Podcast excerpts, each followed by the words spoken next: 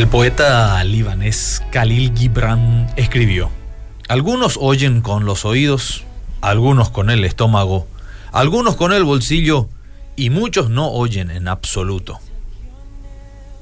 Me pregunto, ¿cómo saber si Dios nos está hablando? Qué importante pregunta.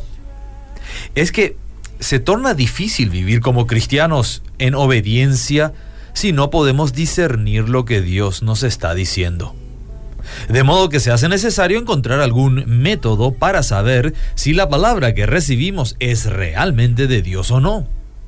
Seamos honestos, la capacidad que tenemos de convencernos que lo que hemos escuchado es la palabra de Dios no tiene límites. Pero eso no es garantía que realmente eso haya ocurrido. Es que si hay algo que deseamos con suficiente pasión, fácilmente nos convencemos de que Dios mismo está detrás de nuestros proyectos y que es su voz la que nos habla.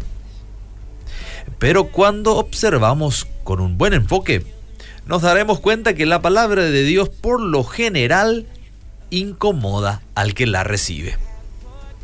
Muchas veces hasta se considera imposible, ridícula, Pensemos nada más en Moisés argumentando con Dios frente a la zarza ardiente. No cabía en la mente de Moisés que él, tartamudo, sea el portavoz nada más y nada menos que de Dios frente al faraón. ¿Y qué de Jeremías, confundido por el llamado de profetizar?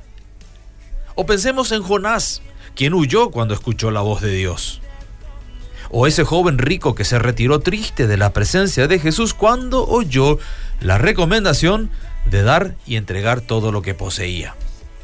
También están los que dejaron de seguir a Jesús porque consideraban sus palabras demasiado duras. Y la lista puede continuar. Pero todos tienen una constante. Cuando Dios habló, las personas se sintieron incómodas, indignadas, desafiadas, escandalizadas, pero nunca entusiasmadas.